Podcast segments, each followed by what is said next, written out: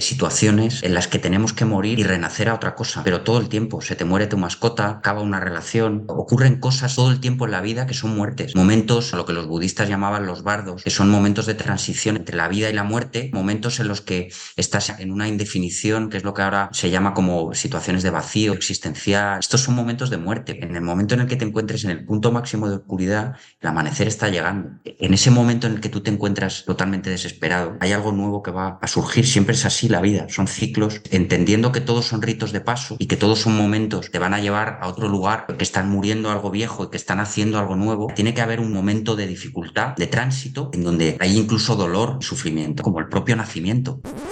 Tengo la suerte de decir que nunca había pensado que haría este tipo de episodios porque esto significa que me he permitido el lujo de no pensar demasiado en la muerte. Y lo que creo que ha sido el lujo hasta ahora, una conversación con el doctor Juan Sarmentero, me ha hecho ver que quizás, hmm, por mucho lujo que sea, es algo con lo que todos deberíamos empezar a pensar, porque él tiene una visión en el que la muerte es algo realmente bonito, realmente bello. Y dicho así, como os lo digo yo en la introducción, diréis, ¿qué dice el calvo este? ya se está yendo por las paredes, pero realmente vais a ver en la manera como lo explica él, porque es un doctor, una persona que se dedica a acompañar a la muerte, para decirlo así, a aprender a morir, a enseñar a los otros a morir, para que podamos aprender a morir. Está trabajando con, personas que, por ejemplo, tienen cáncer terminal o personas que les, les quedan un poco tiempo de vida, ya sea, yo creo que de horas a días, semanas, dependiendo del caso. Pero es un tipo de profesión que ni siquiera sabía que existía hasta que Dr. Juan Sarmentero se unió a, Sociedad.ninja y hizo la presentación ¿no? que hacemos hacer a todas las personas, todos los ninjas de la vida, que todos esos multipotenciales que se suman a formar parte de nuestra comunidad. Y al, al momento en el que lo vi, a qué se dedicaba, dije, ¡buah! Esto tiene que dar para un episodio muy chulo que ya veréis que es precisamente lo que, lo que ha quedado. Pero realmente también ha, contribuido en el hecho de trabajar por, por hospitales públicos, ha, contribuido eh, Juan en las, eh, bueno, en las comunidades, en las distintas, los distintos canales que tenemos de, salud, pero también de cosas relacionadas con la psicología y otros temas. Y eso me, me dije a mí mismo, es que va a salir un super episodio, así que aquí estamos. Es gracias al doctor Juan, gracias a Juan, gracias al resto de miembros de, de Sociedad.ninja que este podcast es posible. Si estás buscando una comunidad 360 grados, porque dices, me gustaría unirme a personas que tienen una mentalidad similar a la mía, pero claro, a mí me gustan los negocios, el dinero. Y si tienes que buscar una comunidad para cada cosa, pues de negocios, de dinero, de salud, de no sé qué, termina saliendo eso de un ojo de la cara. Pero Sociedad Ninja sirve como propósito ser de 360 grados para avanzarte a los cambios en la salud, en el dinero, en la mentalidad, en la actualidad, en la política, todo lo que viene. nosotros vamos un paso más adelantados, no por mí, aunque es verdad que el podcast hace de catalizador para acumular estas personas y para que creamos esta red neuronal que forma Sociedad.ninja, sino por todos los miembros que van aportando ahí dentro de la comunidad. Aparte tendrás episodios exclusivos, boletines y muchas otras cosas. Y como puedes ver, dentro tenemos perfiles de personas muy interesantes, perfiles también muy high level, perfiles de todo tipo. Así que tengo que agradecer al doctor Juan Sarmentero también a todos los miembros de Sociedad.ninja que este podcast sea posible por menos de lo que cuesta una cena buena al mes para unirte. Así que olvida tu Netflix y suscríbete a Sociedad.ninja y sin haceros esperar más, vamos a hablar un poquito de la muerte y de enfermedad aquí en este podcast multipotencial de Pau Ninja.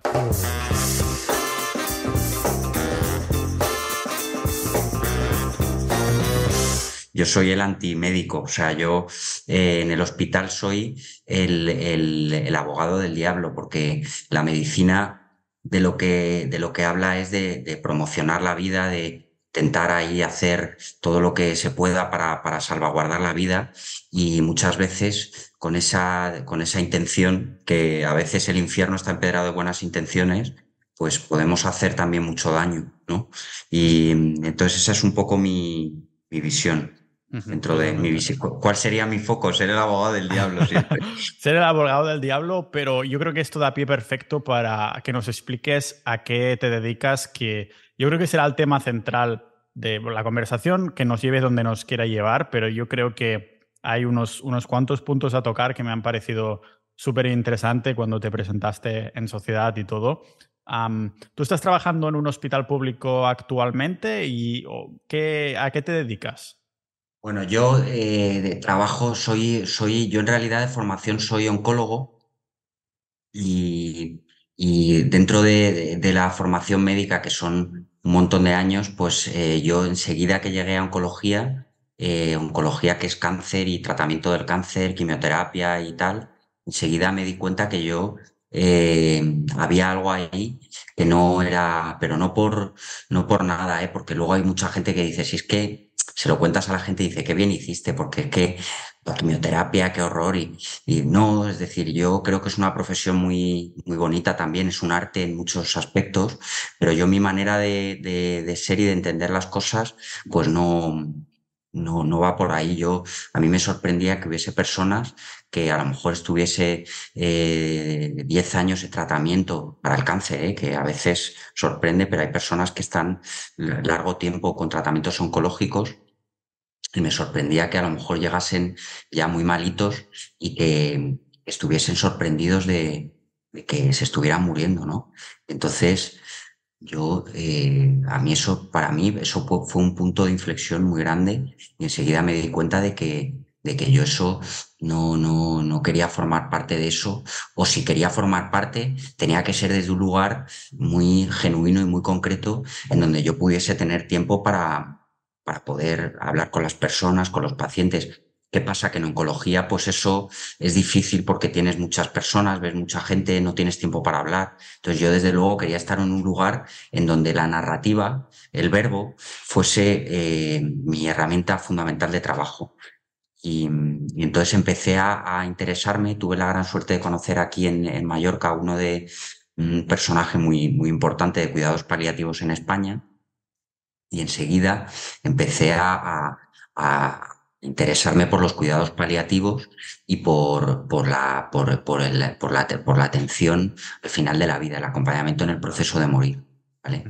Y bueno, básicamente esto es lo que hago. Muchas veces los pacientes me dicen, es que contigo no sabemos bien si eres médico, eres psicólogo, eres chamán, eres...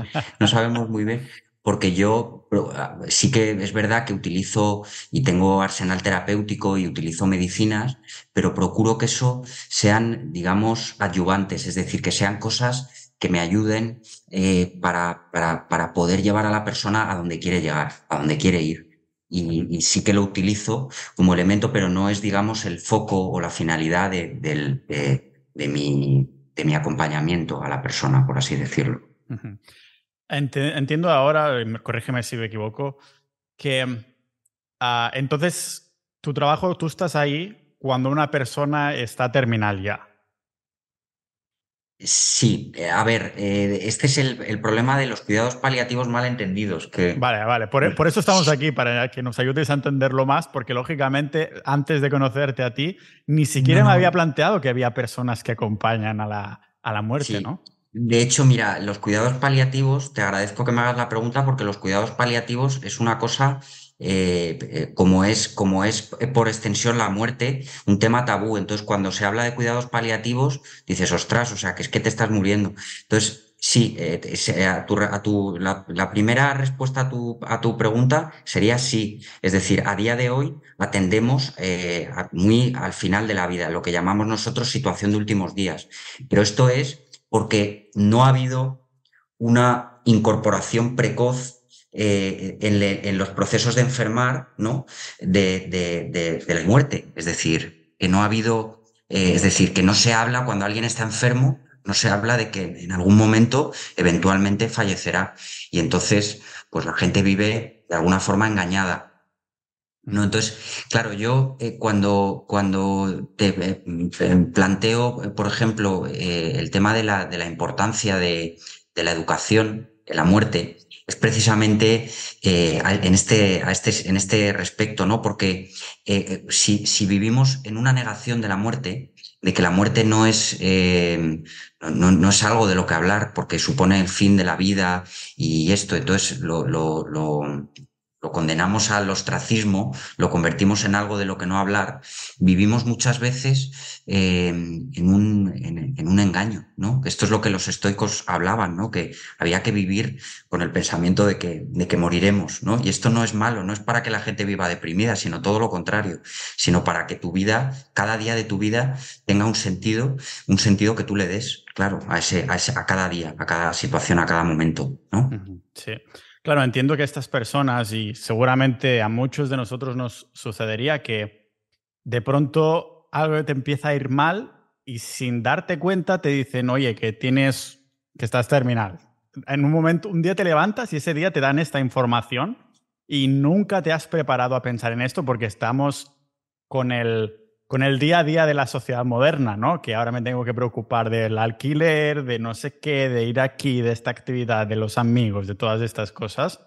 Y, y claro, de, pronto se lo encuentran como, como shock. Antes de entrar en afrontar a la muerte como tal y, y cómo lo vives tú, cómo lo viven los, los pacientes, que es más que nada, quería preguntarte por esta, esta importancia de educar de esta manera a las personas. Es decir, ¿Tú dirías que todos nos tendríamos que ir educando sobre la muerte poco a poco desde que somos críos y vamos llegando a una vida adulta para que si esto nos pasa, no, o incluso si no nos pasa, como una herramienta que pueda ser de utilidad? ¿O crees que debería, o cómo afrontas esta educación de, de los pacientes que le quedan menos tiempo de vida y que ya se sabe, ¿no? Es decir, es algo que tendría que ser, yo qué sé, una asignatura en el colegio, tendría, aunque fuera una vez cada X semanas, no necesariamente al mismo nivel que matemáticas o algo así, pero ah, la importancia más que nada de, esta educación en el morir. A ver, yo eh, eh, creo que, claro, es decir, cuando, de hecho, en la, es muy interesante porque un tema del que yo llevo tiempo investigando y, reflexionando es eh, qué ha pasado a lo largo de la historia eh, con, la, con, la, con, la, con, la, idea de muerte en Occidente, ¿no? Hemos vivido un montón de, de etapas, ¿no? De, de, sobre, lo que es, sobre lo que es el morir, desde Platón, el Renacimiento. En cada, en cada momento se ha vivido la muerte de, de una forma. Ahora, ¿cómo se vive la muerte? La muerte se vive como algo eh, de lo que tenemos que huir. Y esto es a lo que lleva el mal entendimiento del carpe diem. El carpe diem mal entendido es eh, aprovecha el momento, que es vive, llénate de experiencias, viaja muchísimas cosas, consume, consume, y entonces consume todo lo que puedas, porque eso es aprovechar el momento. Aprovechar el momento, eh, a mi modo de ver, es entender eh, que tienes algo, que tienes que decidir algo que hacer con tu vida, tener un foco, hacer algo, desarrollar algo como individuo, como individuo concreto, único y irrepetible. ¿No? Entonces, en ese sentido, eh, claro, a la sociedad les, le conviene que no se, que no, que, que esa idea de, del morir la tengamos eh, como algo catastrófico de lo que nos tenemos que alejar.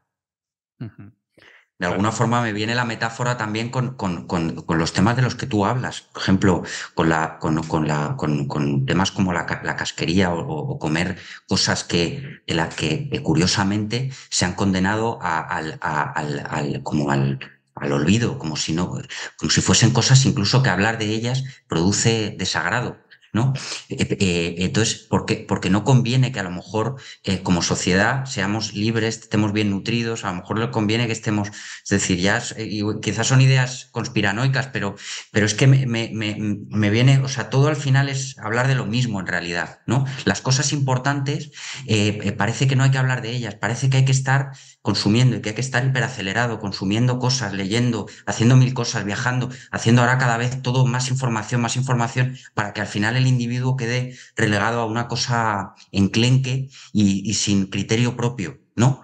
Algo así. Entonces yo sí que creo que la, la, a ver, por un lado, creo que la, la, y en la educación, por supuesto, es decir, la educación es una, es una, es ingeniería social. Es decir, por mucho que no, es ingeniería social y en la educación, ¿qué pasa? Pues que los niños están ahí, se le, se le da conocimiento fútil, conocimiento que no sirve para nada, en vez de hablarle, pues no sé, por ejemplo, de, de yo qué sé, de la libertad financiera o de, eh, decir, de cosas que les van a ser útiles de verdad en su vida o eh, desarrolla algo en lo que tú seas bueno, desarrolla tus fortalezas. No, eso no conviene, conviene que seamos un ejército de, de esclavos, ¿no?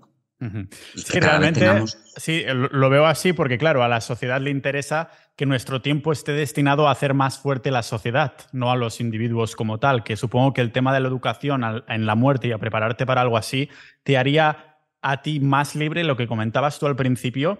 Y me ha recordado mucho lo que, lo que estás diciendo, creo que son cosas muy interesantes porque ah, hace mucho tiempo, a lo mejor 100 o 200 episodios atrás, hice un episodio sobre el libro de Víctor Franklin de, bueno, más que nada estar... El hombre en busca de sentido, ¿no? Correctamente. Estaba ahí en, la, en los campos de concentración nazi y este psiquiatra me parece que era, se dio cuenta de que las personas en el momento en el que no tienen un propósito, no tienen ese foco que estabas comentando tú, en 48 horas ya estaban muertos. Era como una... Yo he tenido también experiencias de, de familiares y cosas así, que en el momento que hay como una... me rindo aquí mismo, en pocas horas ya termina todo, ¿no? Y esto que comentas tú, este foco, ah, estoy totalmente de acuerdo porque es, se ha visto estos, esta última década, yo creo que en menos de una década, si hablamos de conspiraciones o cosas así, yo creo que las mentes que mueven el mundo, no por una dirección que nos quiera al bien individual, sino como un bien, entre comillas, global y para enriquecer estas mentes, se han dado cuenta que es la atención el recurso más escaso del ser humano, ni el petróleo, ni el oro, ni el Bitcoin. Lo más escaso que hay es la atención, porque todos tenemos 24 horas al día, unas cuantas van destinadas a dormir, y nos han succionado ya toda esta atención, ¿no? De modo que no tenemos tiempo para nuestro foco, para nuestro propósito y, y todas estas cosas. Entonces, por eso quería hablar contigo también, porque el tema de la educación a la muerte como herramienta, ya no para morir en tus últimos días, sino para ir por la vida, y ir en esta, bueno, por estos caminos, ¿no? tú, de algún modo, enseñas sobre, o más bien dicho, acompañas a estas personas, pero entiendo que esta educación sobre la muerte es algo que tú es en tu día a día, lo, vives, lo sabes lo que es y, te has enseñado de alguna manera, has terminado aprendiendo cosas en este, de este mundo, ¿no? La educación a la muerte. Entonces te quería preguntar, yendo por aquí, a que mm, eh, no sé ni exactamente cómo plantear la pregunta ni si es una pregunta en sí, ¿no? Quiero que me hables de la educación en la muerte que tú has recibido, es decir, cuándo la empezaste a recibir, cómo te ha afectado en tu día a día. Sí, mira, yo eh, siendo muy pequeño tuve la gran suerte de ver eh, fallecer a, mi bisabuela, con la que tenía un gran vínculo porque falleció muy mayor, con, casi 100 años, y tuve la gran suerte de, verla, de verla morir. Estuve presenciando sus últimos momentos y después cuando ya se quedó pues el cuerpo frío, ¿no? Y, y, se fue, ¿no? Y también vi fallecer a mi abuelo, es decir, siempre he tenido contacto con, con, con la muerte desde muy pequeño. Claro, yo en ese momento no sabía en lo que me convertiría después, ni mucho menos, ¿no?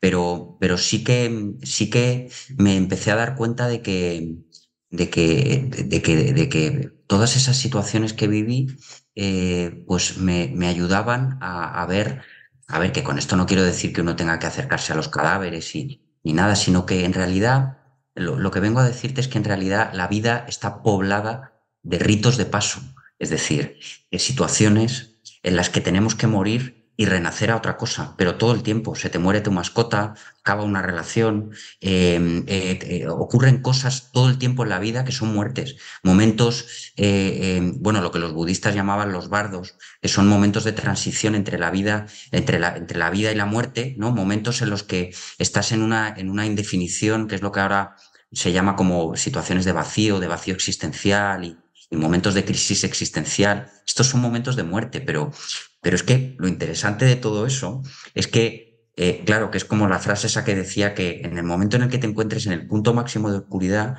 el amanecer está llegando. Es decir, en ese momento en el que tú te encuentras totalmente desesperado, hay algo nuevo que va a surgir. Siempre es así la vida. Son ciclos en donde estamos todo el tiempo naciendo y, este es el secreto que los psicólogos no cuentan, ¿eh? porque los psicólogos también les conviene eh, cronificar y claro, todos tenemos que vivir de algo, ¿no? Y los psicólogos hablan, en realidad, es, entendiendo que todos son ritos de paso y que todos son momentos te van a llevar a otro lugar, que, están muriendo algo viejo y que están haciendo algo nuevo, ¿no? Y que para que nazca, es la metáfora esa del, de la serpiente, ¿no? Que, se está descamando y que tiene que pasar entre la juntura de dos rocas para desprenderse de la piel vieja, ¿no? Tiene que haber un, un momento de dificultad, de tránsito, ¿no? En donde hay incluso dolor y sufrimiento, ¿no? Como el propio nacimiento, Son todos, son todos esos espacios arquetípicos en donde que todos tenemos. Que todos tenemos dentro y que porque, porque, somos seres humanos y venimos de un nacimiento en donde para nacer hemos tenido que sufrir el dolor. De, venir de un útero en donde nos encontrábamos seguros, pero al mismo tiempo nos asfixiaba y ya no podíamos más y estábamos a punto de salir a otro lugar diferente, ¿no? Con el miedo ese a, llegar a ese otro lugar y estamos todo el tiempo en eso, ¿no? Todo el tiempo en, el, en el, miedo de perder lo, conocido y llegar a, algo nuevo y desconocido, a un abismo de incertidumbre, ¿no? Esa es un poco la... Pero todo el tiempo en la vida es eso. Si se entendiese eso, no harían falta psicólogos, no harían falta nada de, de, de, reflexiones filosóficas. Quizá de lo que podríamos únicamente debatir es sobre, eh, muchas veces sobre, sobre la muerte. ¿no? Entonces, ¿qué ocurre? Que, que, pues que muchas veces eh, la historia también ha pasado, ¿no? Cuando, por ejemplo, la gente creía que la Tierra era plana, pero había personas que habían estado ahí al borde del misterio y habían visto que la Tierra no era plana, ¿no? Entonces a eso se le llamaban locos, pero, pero en realidad esos eran los que tenían la verdad. Es ese muerte, ese nacimiento, algo nuevo, de aproximarte a lugares desconocidos. Yo, por ejemplo, en ti veo mucho eso, veo que te vas, vas siempre y siempre que oigo tu podcast me, es estimulante porque abres como a lugares y en eso me identifico mucho contigo en ese sentido, porque abres a lugares inexplorados, ¿no? Y muchas veces eh, eh, eh, las personas que estamos en ese, en ese tipo de lugares o que somos serpas de ese viaje, muchas veces nos sentimos muchas veces solos, porque, porque, pero esa soledad es una soledad interesante, porque es una soledad en realidad de que, de que estás guiando por un territorio inexplorado y en donde, claro, al, al, ser el que, está, el que está llevando la antorcha por ese territorio inexplorado, estás solo, estás, digamos, iluminando la oscuridad, ¿no? Sí, me encanta, sí, totalmente, me encanta la analogía de, la antorcha y que vas ahí, ¿no? Y estás iluminando para los demás y tú estás un poco afrontando a ver dónde me lleva este camino de, de pensamientos o de vida que estoy, que estoy tomando. Realmente el tema de la muerte, lo que, lo que ahora me doy cuenta de, hablando contigo también, es que claro, es una cosa que yo personalmente y el 99%, por, 99 de las personas que escuchan el podcast es que lo asociamos como algo triste. Entonces, una persona como tú que, que, trabaja con, con pacientes que se están muriendo constantemente, que tienes que educarlos sobre la muerte, que tienes que reaprender cosas de yo me imagino como mucha lágrima por ahí, me imagino mucha, mm, no sé, mucho pensamiento, mucho de las cosas que importan de la vida de verdad salen a relucir y al asociar la muerte con algo triste, realmente yo te pregunto y muchas personas se preguntarán porque diríamos, yo no podría. O sea, claro, al ser algo triste, ¿lo sigues viendo como algo triste o estás afrontándolo como algo que no es triste? Y si lo ves como algo que da pena, y que mucha lágrima tal Pascual, ¿cómo puedes manejar algo así? Mira, muchas gracias en realidad por traer esa pregunta, porque, bueno, además es que me, viene una frase que decía Emerson, que decía, eh, la, ostra, la ostra herida que se repara a sí misma eh, con una perla. Es decir, el sufrimiento, el sufrimiento es el combustible. El miedo es el combustible. Es decir, claro que hay tristeza, Claro que hay momentos de dificultad, como la vida misma. Es decir, claro que va a haber tristeza, pero, pero, insisto, es que no hay que evitar estar tristes. Es que no pasa nada por estar tristes. No pasa absolutamente nada, ¿vale? Em, claro, nuestra sociedad yo creo que, eh, eh, no considera eh, la catástrofe, los momentos catastróficos de la vida, ¿no? Dicho así un poco fuerte, ¿no? Como un rito de paso, como un tránsito. Entonces, normalmente, por eso las experiencias aterradoras suelen estar controladas y reprimidas de alguna forma. Sí, es como nos queremos proteger a nosotros mismos de esto, ¿no? Porque aunque no pase nada por estar tristes o por sufrir, porque nos hará más fuertes, es un proceso que nadie disfruta de entrada, al menos sí que hay personas, pues agua fría, todas estas cosas, ¿no? Para, para un, un ejercicio para hacerte más fuerte voluntariamente, pero hay momentos que dices, es que aunque sea voluntariamente o involuntariamente, no quiero pasar por esto. Entonces entiendo que, claro, es como una manera nosotros de, de protegernos. ¿Cómo se protegen los pacientes? Es decir, ¿ves como un denominador común cuando los tienes que informar o cuando los tienes que acompañar en los últimos días de vida? Sí, a ver, eh, a ver normalmente, eh, como yo entiendo la muerte, es que no es, eh, no es algo individual. Muerte es, la muerte es algo que, que, se produce en el seno de una familia, en el seno de, una, de, un, de, un, de un sistema, ¿no? de un sistema primario, en donde suelen aparecer, normalmente cuando alguien está muriendo, suele aparecer la verdad de lo que hay ahí, de la familia, del sufrimiento que ha habido en la familia.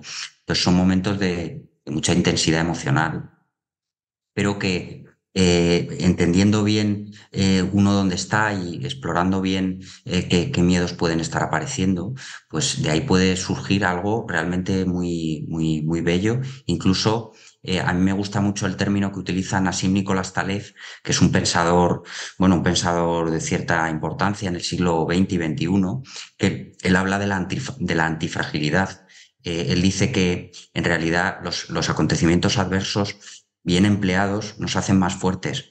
Y, y de hecho, pues hay, hay, múltiples ejemplos, ¿no? Momentos eh, de crisis, yo qué sé, de crisis económicas, por ejemplo, en donde ha habido personas que esa crisis la han utilizado como artes marciales para crecer más, hacerse todavía más fuertes, ¿no?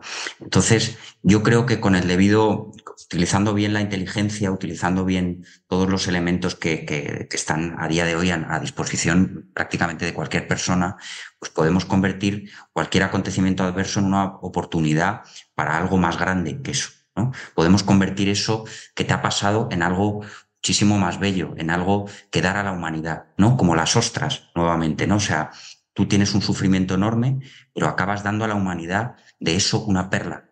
Es decir, eh, eh, la, única forma de, es como la alquimia, ¿no? Es, el, proceso alquímico es convertir el latón en algo eh, de, una fuerza extraordinaria para la humanidad, ¿no? Pues eso es lo que ocurre con todo, pero no solo con la muerte. Por eso, claro, para mí, la, la, digamos, mi profesión tiene una belleza tremenda, porque es que es, es la manera más directa que tengo de, de, extraer todos los principios de los que se habla en 400.000 libros. No necesitas leerte 400.000 libros. Necesitas que además ahora he recibido la newsletter sobre no leer. Eh, es decir, no hace falta 400.000 libros, hace falta la experiencia directa de la vida. Total. Con la experiencia sí. directa de la vida lo tienes todo. Uh -huh. Sí, bueno, la newsletter y ese episodio en concreto del podcast hago referencia, si quieres aprender, hay métodos muy eficientes, pero todos somos muy fan de lo que supone la lectura como entorno, ¿no? En plan, estar ahí con tu, con tu libro, con tu té, todas estas cosas no quiere decir que no aprendas y como forma de entretenimiento lo veo muchísimo más elevado que cualquier otra forma de entretenimiento, porque estás con muchos sentidos, estás aprendiendo, estás tal, ¿no? Solo está diciendo, sí, eso, claro que los títulos siempre van ahí un poco a la chicha para que la gente a ver si va a indagar más en el tema, como estamos haciendo ahora con este episodio, que ya me inventaré algún título que no sea mentira, tampoco sea simplemente algo demasiado plano, sino que diga, ostras, quiero aprender sobre el acompañamiento a la, a la, muerte precisamente por esto. Entiendo, acabas de comentar, me ha llamado mucho la atención el tema de que, claro, sale a relucir todo lo que hay con las familias, los miedos de las personas, de las propias familias, pero entiendo que también hay situaciones en que una persona que va a morir a lo mejor está sola, no tiene familia, ¿no? Ah, entiendo que a lo mejor esto sucede menos a menudo, pero hay mucha diferencia en afrontar a la muerte realmente solo que yendo acompañado. En esta vez sí acompañado físicamente, no acompañado a la muerte como tal. Sí, mira, la, la, eh, gracias por traer esa pregunta porque en realidad es muy, muy importante y a veces, o sea, normalmente la gente que está sola, eh, no, no he tenido experiencias de, a ver, es muy difícil, muy difícil que alguien esté solo, ¿vale? Y de hecho, Muchas veces hay personas que me dicen, es que me siento solo, a veces es en el seno de una familia. Normalmente las personas que están solas de verdad nunca dicen eso.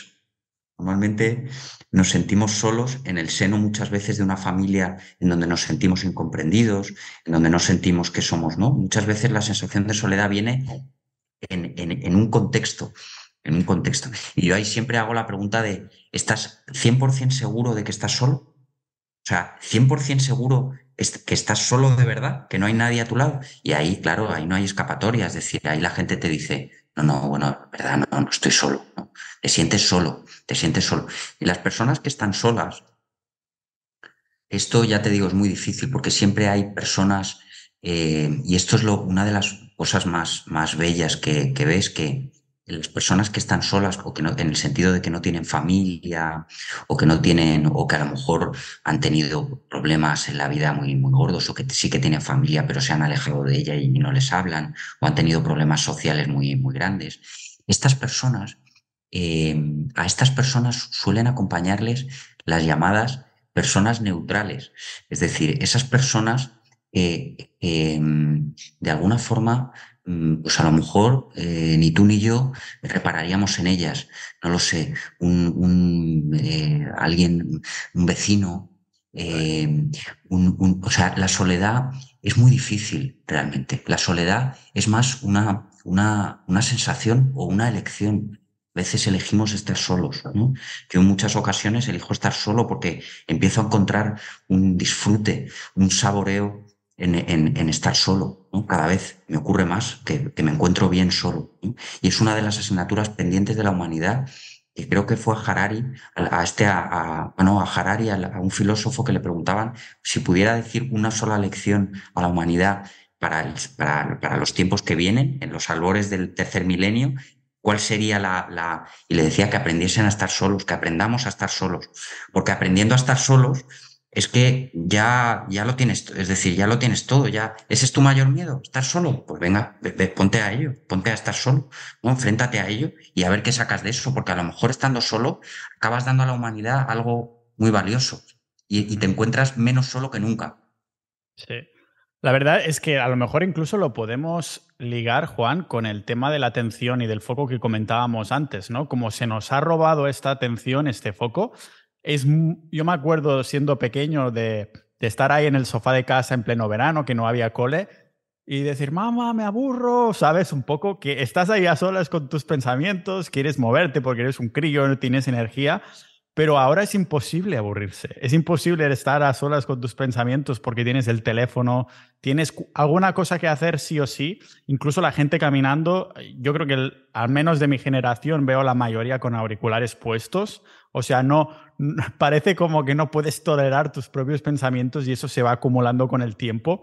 Y, no aprendemos a, estar solo, que como estás comentando, creo que sí que tiene una, un fin, una herramienta enorme en ordenar tus pensamientos, en ordenar tu cabeza, en estar más relajado, después se te va acumulando, ¿no?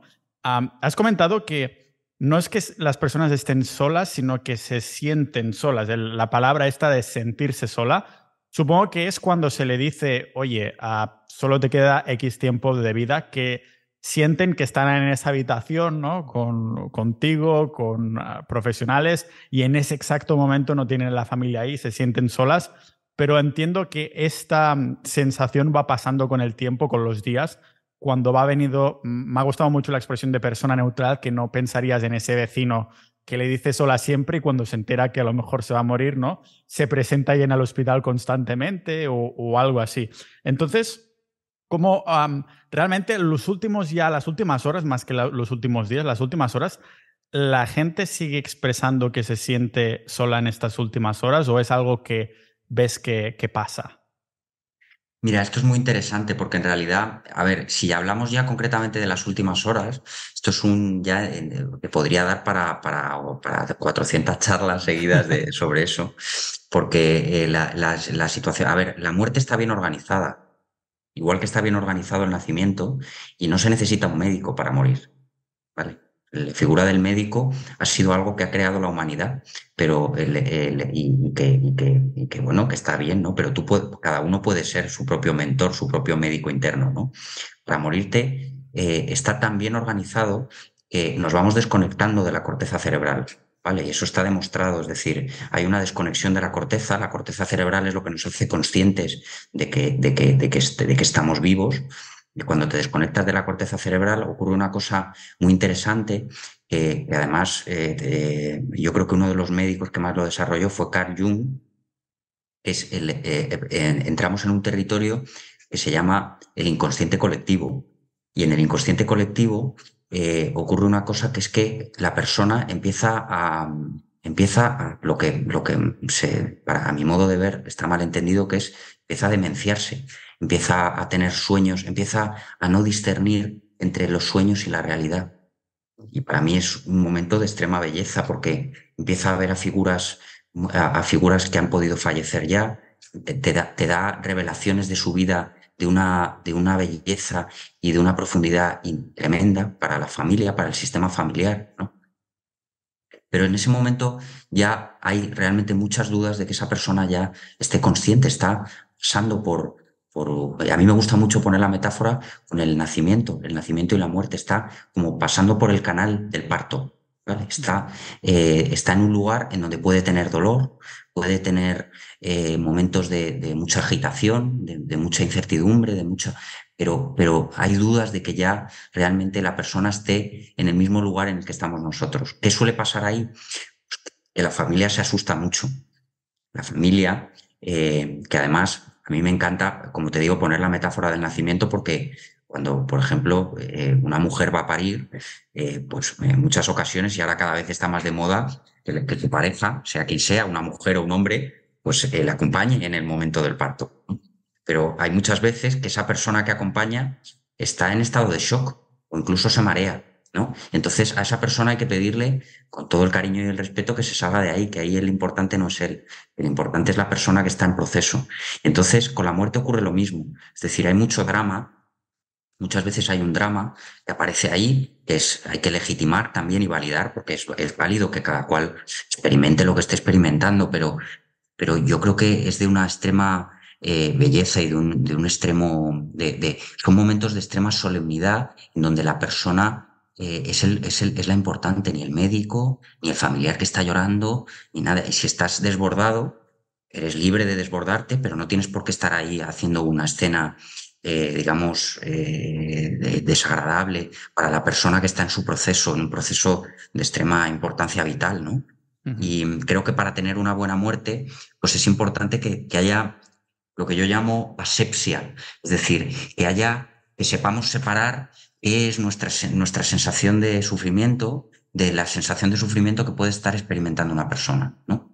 Que dejemos de convertir la muerte en algo que haya que medicalizar. Si una persona está pasando por, por, sus, por sus últimas horas, eso no, no hay que medicalizarlo. Claro que podemos utilizar medicamentos a veces para, pues para disminuir el dolor, ¿no? Para hacer cosas, pero, pero la muerte no es una enfermedad. ¿no? Como decía Borges, la muerte es una costumbre que tienen los seres humanos. Y, así es. Totalmente. Me ha gustado mucho la, comparación que, has hecho también con el nacimiento, porque, claro, si una persona está naciendo, entre comillas, está saliendo por el canal vaginal y de pronto se para el mundo en ese momento, ¿ha nacido o no ha nacido? Porque realmente aún no ha nacido, pero a la vez sí ha nacido, no está es lo que consideramos nosotros como humanos, como lo que categorizamos. Y también me ha gustado mucho el tema de realmente lo, estas vivencias que dices que una persona que está ya en sus últimas horas, quedaría, como tú dices, para 400 episodios más, pero hice un episodio no hace mucho, bueno, a lo mejor sí, pero sobre cómo la glándula pineal, el DMT, o sea, es esa molécula psicodélica que aún no se sabe, se sabe que viene de la glándula pineal, pero no se sabe exactamente por qué. Son las personas que están o han tenido una experiencia cercana a la muerte o que ya son sus últimas horas de vida, que entonces el cerebro deja ir ese DMT, se empiezan a ver cosas, se empiezan a ver cosas psicodélicas, para decirlo así, y es lo mismo, es la misma partícula, la misma sustancia que que Moisés vivió con el zarza, el arbusto ese ardiento que era rico en DMT, que entonces es cuando vio a Dios y tal, ¿no? Es absolutamente increíble, me parece, porque no sabemos cómo se ha ideado algo tan magnífico en el sentido de que, ah, estás en tus últimas horas, te lo voy a poner tan bien que tu cerebro solo en ese momento Es el único momento de tu vida o de tu muerte que vas a experimentar estas sensaciones si no lo haces de forma artificial, ¿no? Entonces, claro, me, ha gustado mucho estas últimas horas porque realmente lo vemos desde un punto de vista cuando alguien se está muriendo como muy nuestro, muy egocéntrico de, hasta estas personas se están muriendo, pero yo me siento así de triste. Es como mi tristeza termina siendo más importante que lo que está pasando esa persona en ese, en ese momento. Entonces me parece que lo describes uh, estupendamente, ¿no? Como algo que puede ser identificado incluso como, como bello. Entiendo que para las personas Ah, que, lo están viviendo de verdad o tú que tienes experiencia de ver lo que están pasando estas personas. Y has comentado que no, no lo podemos o no lo deberíamos medicalizar. Entiendo que algunas de las enfermedades que te llevan a la muerte pues son absolutamente dolorosas y es casi inevitable que la familia lo pide o lo que sea, ya sea morfina o este tipo de, de sustancias que apaciguan el dolor. Este, ¿Estos medicamentos crees que interfieren de alguna manera en esta trayectoria natural de, desde la vida hasta la muerte? Sí, a ver, eh, claro, es decir, ¿quién soy yo? Eh, por mucho que sea médico y ¿quién soy yo para muchas veces? Eh, y esta es una pregunta que yo me hago muchas veces y que creo que, que nos las deberíamos hacer, ¿no? Es decir, ¿quién soy yo para interferir con un proceso vital de alguien tan sumamente importante en su vida? ¿Quién soy yo que no conozco a esta persona? Eh, claro que hay veces que, la persona te lo pide, hay veces que el dolor pues, eh, pues es realmente produce mucho sufrimiento. No siempre. ¿eh? Y esto es algo que quiero aclarar. Es decir, dolor no es igual sufrimiento. ¿vale? Dolor o, sufrimiento es igual a resistencia al dolor. ¿Vale? Y esto es algo que, es decir, yo he hecho muchos retiros de meditación a lo largo de mi vida, algunos de ellos de semanas y de, y es curioso, eh, y esto es un tema emergente y que me parece incluso de interés, a ver si soy capaz de explicarlo con una terminología un poco sencilla, ¿no? Es que, em, es decir, eh, por ejemplo, en un retiro prolongado, eh, cuando uno está meditando, hay momentos a lo largo de los días que estás por muchas horas meditando, sentado en una misma postura, y aparecen experiencias de dolor, de dolor de las articulaciones, de dolor de postural, pero lo interesante de esto es que si uno con curiosidad investiga eh, en sí mismo qué ocurre, eh, qué ocurre, qué está ocurriendo, qué, es, qué le está pasando al cuerpo y está observando eso, pasado un tiempo esa experiencia de dolor desaparece. Y esto, eh, y esto no es algo que estoy aquí inventándome, esto es real. ¿Y qué ocurre eh, a nivel cerebral y orgánico cuando pasan estas cosas? Pues que hay, digamos, para, para un estímulo doloroso, hay una vía ascendente, es decir, si tú, por ejemplo, la mano va al fuego, se acerca al fuego y toca el fuego, hay una vía ascendente del dolor que va a llegar, ni siquiera va a llegar a tu corteza, cerebral para que seas consciente de eso y rápidamente va, va a quitar la mano antes de que tú seas consciente. ¿vale?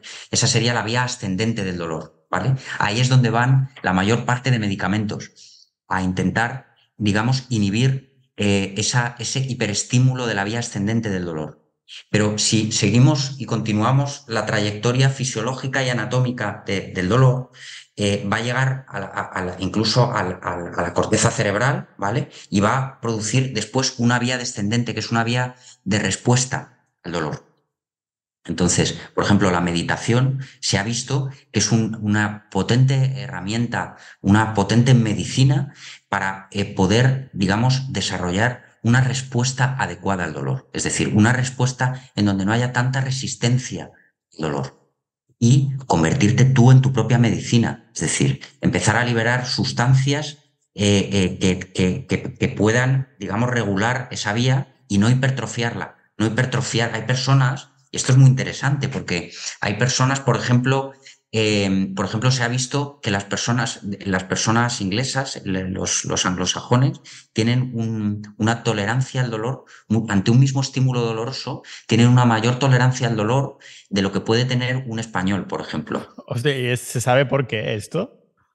Pues porque tienen probablemente más desarrollada la vía ascendente, la vía descendente o porque tienen menos estimulada la vía ascendente. Nosotros en Occidente cada vez tenemos más cada vez toleramos menos. Es decir, incluso hay personas, yo he estado, yo he estado enseñando meditación durante años a personas, a médicos también y tal, y, cuando, cuando la persona se sienta a meditar, eh, lo primero que hace al cerrar los ojos aparece una inquietud eh, una inquietud, eh, digamos, que dice, uff, yo, es que yo no, esto yo no, yo no, yo no puedo hacer esto, yo, esto no es para mí. ¿Y por qué no? Y entonces dices, pero ¿por qué? ¿Por qué no puedes? ¿Qué es lo que te pasa? Pues porque es que no, yo no, dentro no, no, es que estoy, me duele todo y me, es decir, no es que al meditar te duela todo, es que estás tomando conciencia de un dolor, estabas, digamos, eh, reprimiendo, no estabas siendo consciente de eso. Y de ahí viene muchas veces fíjate, y hago eh, eh, correlación con lo que me decías al principio, de que dices, claro, es que hay personas que de repente igual te vienen y se están muriendo. Claro, pero porque es que estamos desconectados de, nuestro cuerpo. Y hay personas que están tan desconectadas de su cuerpo que pueden llegar a tener grandes dolores y a vivir distraído o haciendo otras cosas y no conectando con lo que le está pasando. ¿No? Entonces, para mí es muy importante, digamos, la autoconciencia, no solamente como médico, bien para poder estar y dar una presencia tranquila y esto, sino porque creo que es esencial que tengamos un autoconocimiento del cuerpo.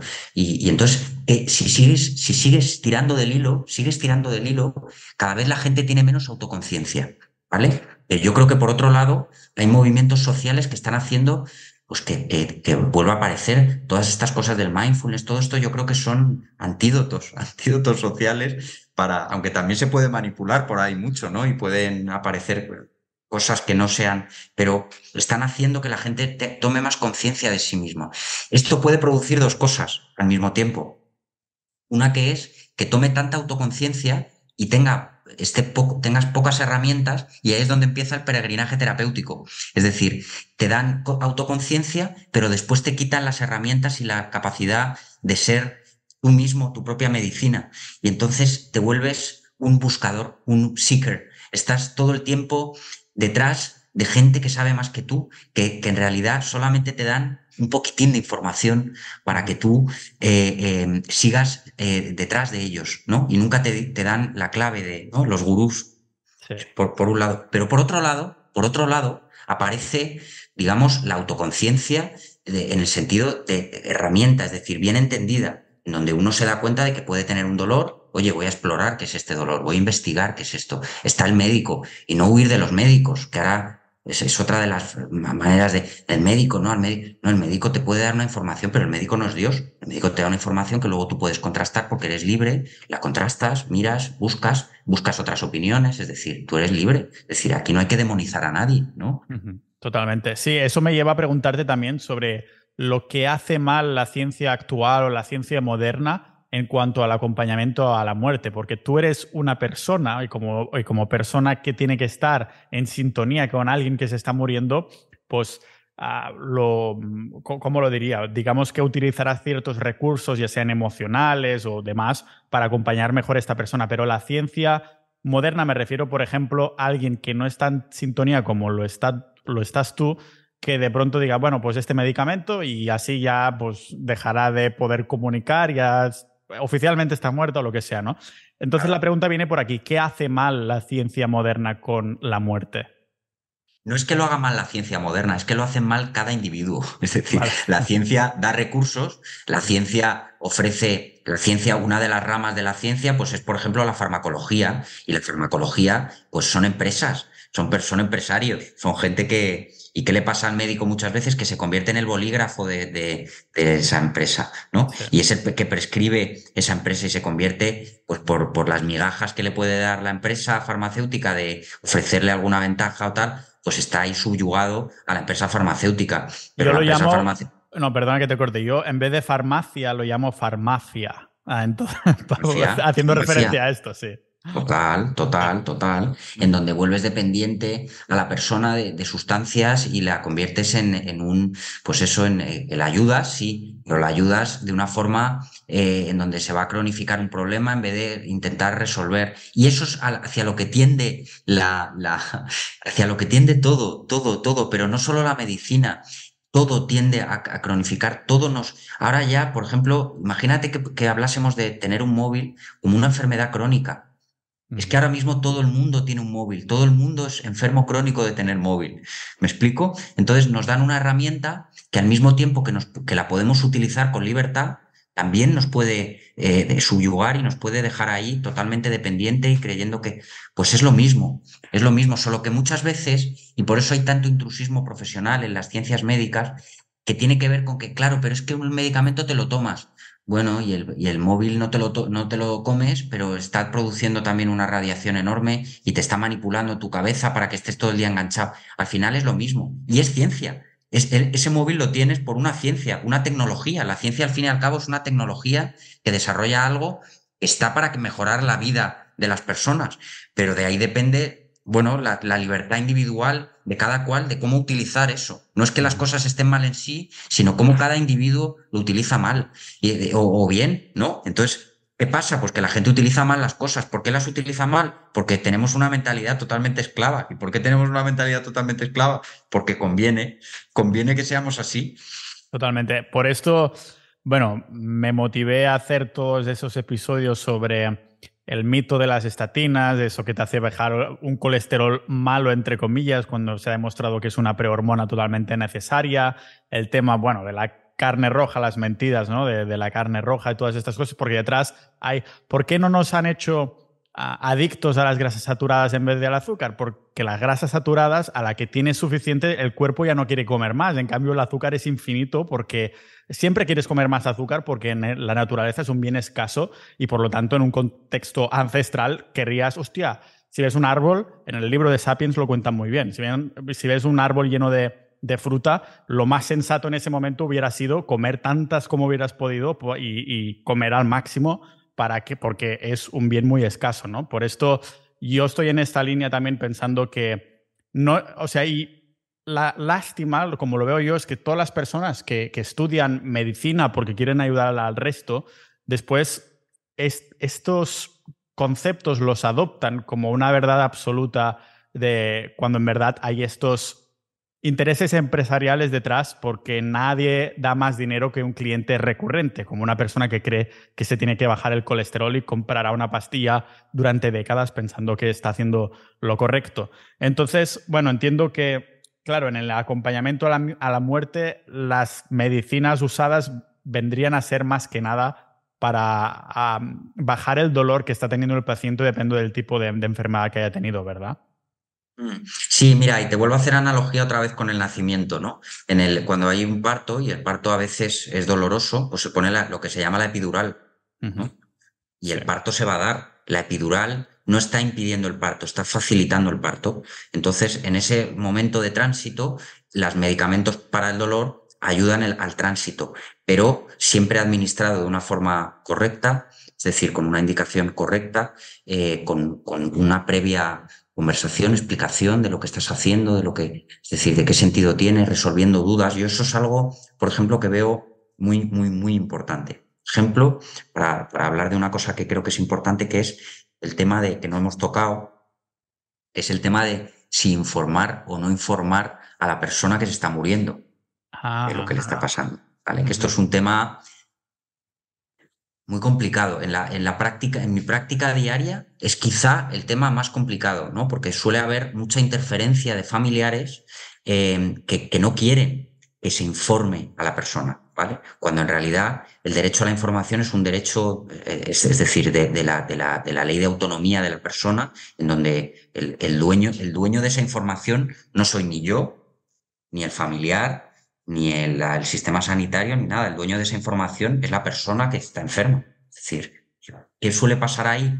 Pues que el médico muchas veces tiene más miedo de la muerte que la persona que se está muriendo. Eso para empezar. Y en los familiares a veces también tienen mucho miedo de cómo afrontar pues el desmoronamiento que a veces ocurre, ¿no? Cuando una persona se entera que está muy enferma y de que va a morir. Aunque en realidad yo creo que la persona eh, que se está muriendo es la primera en saberlo ni yo, ni, ni, nadie más. Esa es la primera persona. Lo que pasa que normalmente por un sistema familiar complejo, pues muchas veces no se atreve a decir lo que, lo que le está pasando porque no quiere hacer daño, no quiere dañar a sus familiares, ¿no? Y ahí es donde entran las interferencias que muchas veces mi trabajo hay casi como un orfebre es de ir deshaciendo toda la, todo el lío, ¿no? Yo muchas veces voy hacia una habitación y me para en el pasillo un familiar y me dice, no hable, lo que se llaman pactos de silencio, es, por favor, no hable con mi, no le diga a mi padre o no le diga a mi marido que se está muriendo porque que no, no va a ser capaz de superarlo, ¿no? Y cuando uno con cierta valentía y coraje se atreve a, a abordar es un arte, ¿eh? porque claro, tienes que manejar la información, si no te pueden denunciar, es decir, es muy complicado, ¿no? Entonces, es un arte, pero puedes llegar a dar la información a la persona y lo que yo, y lo que yo al final extraigo, yo y muchísimos eh, papers científicos a este respecto, en el proceso de información, es que la persona ya lo sabe, generalmente, quiere saber, quieres saber, porque es un momento de mucha incertidumbre en donde lo que necesitas es saber. El lema muchas veces es la información es dolorosa, pero la no información lo es aún más. Es decir, cuando uno va investigando y va descubriendo cosas, claro que es doloroso. Claro que es doloroso vivir en un sistema en donde te das cuenta de que muchas de las cosas que nos cuentan son mentiras, pero ¿y vivir desinformado no es doloroso? Pues con la muerte ocurre lo mismo. Es decir, es algo también que podemos extraer de la muerte a la vida. Es decir, no, porque ahora somos muchas veces una generación que ya nos da igual todo, no nos importa. No, yo soy apolítico, yo no, yo no me entero de nada, yo a mí es que me da igual, yo lo único que quiero, pues peor, peor para ti, peor para el mundo. No, eso es lo que conviene, que no te enteres bien de las cosas. Pues con la enfermedad y con la muerte pasa exactamente lo mismo. Al final, la muerte es una extensión de, de, de, cómo vivimos. ¿no? Muchas veces se dice que, que, morimos como vivimos. Pues eso, si, si morimos con mucho miedo, es que hemos vivido con mucho miedo. Mm. Claro, ¿cómo informas a alguien que se está muriendo? Acabas de comentar algo mega relevante y trascendente y es que la persona, ya sea a nivel consciente o subconsciente, ya lo sabe que se está muriendo, que algo está sucediendo, pero esa información se tiene que hacer, vamos a decirla, oficial, en el sentido que los familiares saben que lo sabe, todo eso. ¿Cómo se gestiona algo así? ¿Qué le dices? ¿Tienes unas frases, una lista, un blog de notas en el móvil que digas, hoy voy a utilizar esta frase? ¿O cómo, cómo lo haces? Muchas veces, muchas veces sirve. Eh, eh, a, veces son, a veces uno va entrando a lo que se llama entrar al mundo del paciente. Esto me parece que fue Carl Rogers el que lo desarrolló. Y entrar al mundo del paciente, pues uno va entrando eh, de la misma forma que, has entrado en mí tú aquí, es decir, pues eh, haciendo preguntas y tú a qué te dedicas y cómo, entonces vas entrando eh, de forma eh, como, como arte, vas, vas entrando para que sea todo en una danza. ¿no? Y que no sea algo abrupto en donde de repente alguien esté bloqueado, ¿no? La comunicación es un proceso, es un arte, es, es bellísimo en realidad, ¿no? Cómo podemos a veces te preparas un discurso o te preparas y no, en realidad todo se puede hacer de una forma fluida. Entonces, ¿qué, qué hago yo? Pues, pues muy parecido a lo que has hecho tú. Es decir, eh, hacer preguntas eh, pues, eh, referidas a su vida. Primero entro normalmente en aspectos biográficos de la vida, ¿no? Entro en el yo biográfico, en el yo, en ese yo del que se está desprendiendo, ¿no? Pero que en realidad es un elemento de anclaje al, al, al, contacto, ¿no? ¿Y a usted a qué se ha dedicado? ¿Y, qué, y, usted cómo ve esta situación? ¿No? ¿No? pero eso me lo tendrá que decir usted. No, no, yo, yo, usted dígame cómo está usted viviendo esto. ¿No? Entonces, con su narrativa, con la narrativa de él eh, o de ella, eh, yo veo qué está pasando ahí. ¿no? Pues yo, bueno, estoy mal, estoy, estoy mal. Ah, ve mal la situación. ¿Y por qué? ¿Por qué lo ve mal? ¿Qué, es lo que le...? Hombre, pues fíjate qué curioso, ¿no? Muchas veces pasa. Ahora se me viene a la cabeza alguna persona, ¿no? Dice, pues es que yo noto que mi familia eh, está rara, me, me, habla raro, me habla diferente. Esa, esa familia muchas veces, esa que es precisamente la que te está diciendo que no le digas nada a la persona, ¿no? Y entonces dice, me mira raro, a veces viene un médico y se va con mi familia fuera de la habitación y me quedo yo dentro y no entiendo de qué están hablando. ¿Y, ¿y usted qué piensa sobre esto? Hombre, pues yo creo que, que me pasa algo y estoy preocupado, ¿no? Y estoy... Entonces, pues vas entrando también a modo de pregúnteme qué es lo que a usted le preocupa, porque yo creo que ahí, claro, uno de los errores más grandes es, em, digamos, eh, soltar, que a veces funciona, ¿eh? a veces uno tiene que soltar la información, ¿no? Y, y, este es una un tema, ahora que, mira, ahora me, viene a la mente, ¿no? Un tema muy importante que es la posverdad. La Vivimos posverdad. la posverdad. Vivimos en la era de la posverdad. ¿Qué es la era de la posverdad? La era de la posverdad sería que ya no importa lo que dices, sino cómo lo dices. Mm. Que es como los medios de comunicación. No sé si has visto la película de Don't Look Up de, Leonardo DiCaprio y de. no, pero es raro que no haya visto una película de Leonardo DiCaprio. A lo mejor sí, ¿de qué va? De Meryl Streep, pues que va a caer un meteorito y unos científicos se dan cuenta de que, de que va a caer un meteorito. Y entonces se da, a, través de los cálculos se dan cuenta y dicen, va a impactar, tiene una inercia, va a impactar en la Tierra. Y entonces esto por H o por B llega a la Casa Blanca y se enteran de la, la Casa Blanca y entonces empieza todo un proceso casi del absurdo en donde dices, no, pero esto hay que decirlo después de las elecciones porque entonces dices, pero vamos a ver, a ver, ni decirlo de después de las elecciones ni nada, se va a caer un meteorito. Es decir, la verdad es la verdad.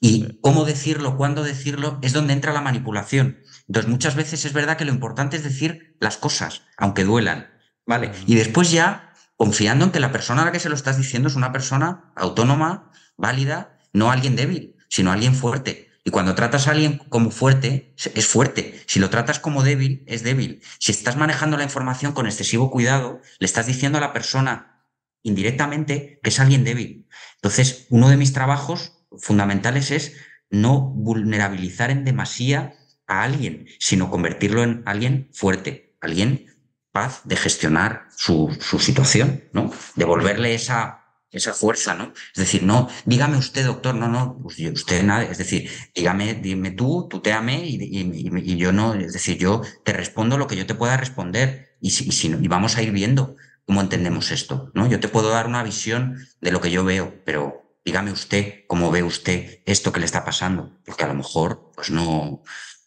eh, a lo mejor es una oportunidad para otra cosa, es decir, yo qué sé. Cuando tienes que ser más directo o cuando dices mm, lo suelto o algo así, ah, o a lo mejor ellos te lo preguntan, pero se utiliza mucho la palabra muerte, morir y tal, o se utiliza, se carameliza un poco. A ver, eh, eh, la verdad, la verdad tiene que ser dicha, pero, pero yo soy de la, de la visión de que depende, depende, depende. Esto es, esto es muy intuitivo, ¿sabes? Depende. Hay personas que justamente lo que necesitan es precisamente el veneno en dosis eh, elevadas y otras veces hay que dosificar el veneno porque no porque quieras hacerle vulnerable, sino porque realmente ves, estás percibiendo, estás intuyendo que la persona está en un momento en el que él se siente débil. Y entonces, eh, eh, claro, todo eso es un, verdadero arte, ¿no? Es un verdadero arte. Pero yo creo que el veneno es decir, los, lores ingleses, eh, para no ser envenenados, eh, se, autoadministraban pequeñas dosis de veneno para que si les intentaban envenenar, eh, ellos ya fuesen inmunes a la... Por eso es tan importante hablar de aquello catastrófico, de aquello que nos da miedo, porque de esa forma lo que estamos haciendo es hacernos inmunes, nos estamos vacunando. Nos estamos autovacunando ante, ante, el, ante el sufrimiento, ante el dolor, ante decirnos todas esas cosas que tanto miedo nos da. Decirnos y decirlas. Totalmente. Esta intuición de la que estás mencionando ha sido en base al arte del trabajo que tienes y, ir moldeándolo y aprendiendo cómo decir las cosas y desarrollando cierta intuición o es algo que ya siempre habías tenido? yo creo que es algo que siempre, que siempre había tenido y que en cualquier caso, eh, como te decía, porque no, sé si te, he terminado de explicar bien aquello que de, lo importante es lo que uno dice y no cómo lo dice, ¿vale? Porque cuando uno dice lo que tiene que decir, aunque salga mal, aunque salga de una forma bruta a veces, o, esa es la forma en que uno aprende el cómo.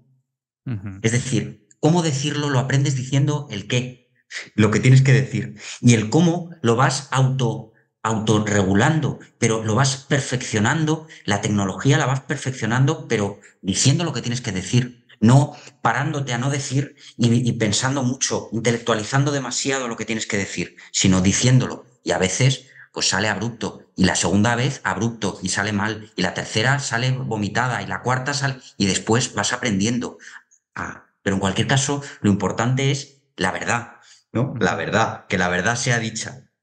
Sí, esta, cuando te dicen o decides que se le tiene que decir a esa persona, ¿se hace en el mismo espacio de tiempo corto? Es decir, ¿se hace en el mismo día o las mismas horas? ¿O es un proceso que dices, ostras, hoy le voy a decir esto, o sea, voy empezando a mm, gestionarlo y ya terminaremos la semana que viene o algo así.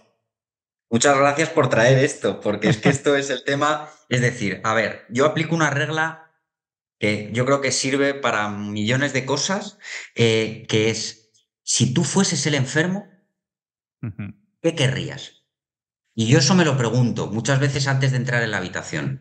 Y digo, yo, la verdad, contundente, dura, la que duele, ya, cuanto antes, para yo autogestionarme la verdad como yo crea. Y si me tengo que dar un, un ostión, me doy el ostión. Es decir, me lo doy ya. Y ya después veo qué hago y cómo me rehabilito y cómo me autogestiono y qué opciones tengo. Pero la verdad, ya, dicha, ¿vale? Esa es lo que yo veo. Pero para mí, ¿no? Yo una, una regla que aplico es convertirme en el tipo de médico que me gustaría tener si estuviese enfermo. Total. Convertirme en, ese, en esa persona que, eh, eh, que, digamos, que, que, que, me está acompañando y que está entendiendo, que me está entendiendo, que me está escuchando, que le está, que está dando importancia a lo que estoy diciendo, que está, ¿no? Que le puedo preguntar aquellas cosas que tanto miedo me dan, ¿no? Y yo estoy ahí. Es decir, claro, para poder estar ahí, pues uno pues tiene que haber transitado también muchos momentos de oscuridad, de, incertidumbre, haber investigado cosas, haber profundizado muchas cosas para poder acompañar de verdad y no decir cualquier cosa. Entonces, pero volviendo a la pregunta que tú que me, que me hacías de, de, de si decir dosificar la información o no, eh, este es uno de los, de los eh, es decir, eso habría, esto estaría interesante que hubiese aquí un psicólogo para, hablar del, porque los psicólogos dosifican la información. El psicólogo muchas veces en la primera consulta ya sabe lo que, lo que te, ya tiene un diagnóstico de lo que te pasa, pero te dice, esto es muy interesante lo que me estás contando, lo dejamos para el jueves de la semana que viene. ¿Eh? Y dosifican la información, porque eso es, eso, es, eso es vender, de eso sabes tú mucho más. Eso es vender, es vender, te doy un poquito, pero no, yo, mira, yo soy una persona que en ese sentido doy, me entrego al 100%. Y si puedo en una, en una sola vez resolverlo todo, mejor. Es decir, mejor, más, más. Y dices, ya, pero es que claro, ahí te vas a agotar. Bueno, sí, te agotas, pero, pero es eficaz lo que estás haciendo. Y, tú, y la autorrealización que sientes cuando lo que estás dando es, lo estás dando auténtico y genuino y de verdad a la persona y estás entregado a eso, eso, esa satisfacción no tiene, tiene comparación. Me lo imagino, es que, pero claro, volviendo al medio de la conversación, de gestionar algo así, tienes que dar este tipo de información de forma diaria si lo haces en un día. Es decir, cada día tienes un, un, un paciente que se está muriendo que se le tienes que transmitir esta información o realmente tu, tu, trabajo también hay cierta burocracia, cosas así que dices, hoy es un día más de escribir, firmar o cosas así, porque es que si no, me imagino que no sé cuál es la media de un profesional como tú en el puesto, es decir, porque claro, a lo mejor lo tienes tan internalizado que para ti es totalmente normal, pero para las personas de a pie, pensar en un trabajo así, informar constantemente, Claro, a ver, yo también tiene, o sea, yo aquí te estoy contando todo y contándote lo que te estoy contando, te estoy también hablando de todos mis sesgos. Es decir, para mí la verdad, como puedes ver, es algo de suma importancia. Hay otras personas que prefieren dedicarse más a cuestiones burocráticas. Para mí la burocracia es algo que es que, o sea, me aburre, eh, que no, es decir, yo prefiero estar con una persona hablando y prefiero estar hablando de la verdad y resolviendo problemas familiares y tal. Y entonces sí, suelo hacerlo a diario a diario suelo enfrentarme a situaciones de este tipo eh, y no, no, algunos están, lo único que claro, pues veo personas que ya les informé hace dos semanas, hace unos meses, es decir, no todos los pacientes que yo veo son pacientes que se están muriendo ya, ¿eh? pacientes que vienen a mí porque tienen dolor, un dolor mal controlado, pero, pero que no se están muriendo ya y necesitan ir ajustando cosas, medicación, ir haciendo, es decir, pero siempre procuro que cada, cada situación, cada esto sea eh, contundente y, resolutivo. Y muchas veces ni les cito, les digo, mira, tú me, me, te doy mi email y cuando necesites algo, contactas conmigo. ¿no? Sí que es verdad que, que últimamente he empezado a ver que, que tengo yo también de alguna forma que, que, sentir eh, que yo también Claro, sí que te digo que siento una gran satisfacción por ayudar, pero, pero luego en lo que refiere a aspectos monetarios, pues el médico, eh, pues sí que yo considero a ver, si no me si no, si no, si no me comparase, pues a lo mejor diría, bueno, pues mi sueldo. Pero claro, dices, jo, es que hay personas que están ganando 50.000 veces más que yo y, están haciendo a lo mejor un trabajo, bueno, pues menos, eh, no sé, de menos relevancia o, no lo sé, ¿no? Pero dices, joder, eh, sí que me gustaría empezar a tener algo eh, en donde yo también pueda recibir lo que yo, pues tiempo o dinero, ¿no? Para, para poder tener libertad en otros aspectos, ¿no? En fin, no sé. ¿Puedes realmente compaginarte el trabajo? Porque estás en un hospital público en Mallorca. Sí. ¿Podrías, podrías compaginarlo perfectamente en si quieres crear un, side project, un negocio paralelo ah, en algo relacionado? A lo mejor ya lo tienes ahí entramado o a lo mejor ya lo has lanzado. Mm, lo tengo entramado, estoy en ello. Vale, vale. Nos irás informando en, Sociedad Ninja. Para ir terminando, quería mm, ponerte en una situación en la que, porque claro, entiendo que habrá pacientes que están en la cama y de ahí ya no se van a levantar, pero habrá otros que a lo mejor, dependiendo del tipo de cáncer, seguirán teniendo energía o, bueno, no sé, estoy especulando, ¿eh? pero que podrán moverse libremente. Y hay muchísimas películas o libros de alguien que le dicen, ah, estás terminal.